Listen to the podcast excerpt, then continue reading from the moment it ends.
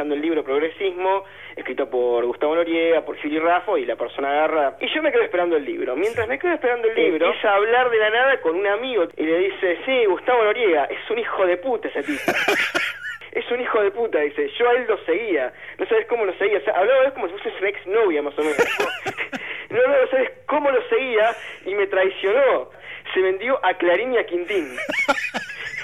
Dice, ah, encima lo mejor de todo es que agarraba y dice, es un hijo de puta, este es Julián Noriega. Dice el tipo. Y yo agarro y digo, bueno, ok, agarro el libro, dice, vos no seas tan ingenuo, no te dejes engañar por esta gente, por esta gente dice no a la re-reelección, dice no a, o sea, le dice sí al monopolio, o sea, tené cuidado, me dice el tipo. Y me entrega, además de todo, digamos, la primera vez que me pasa que un vendedor atenta contra su propio producto.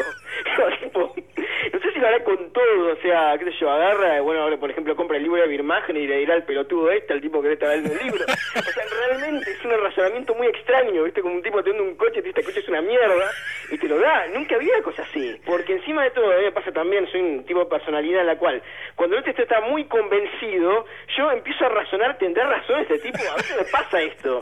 Capaz que Noriega es un hijo de puta, pensaste. Claro, claro, capaz, viste, vivo engañado.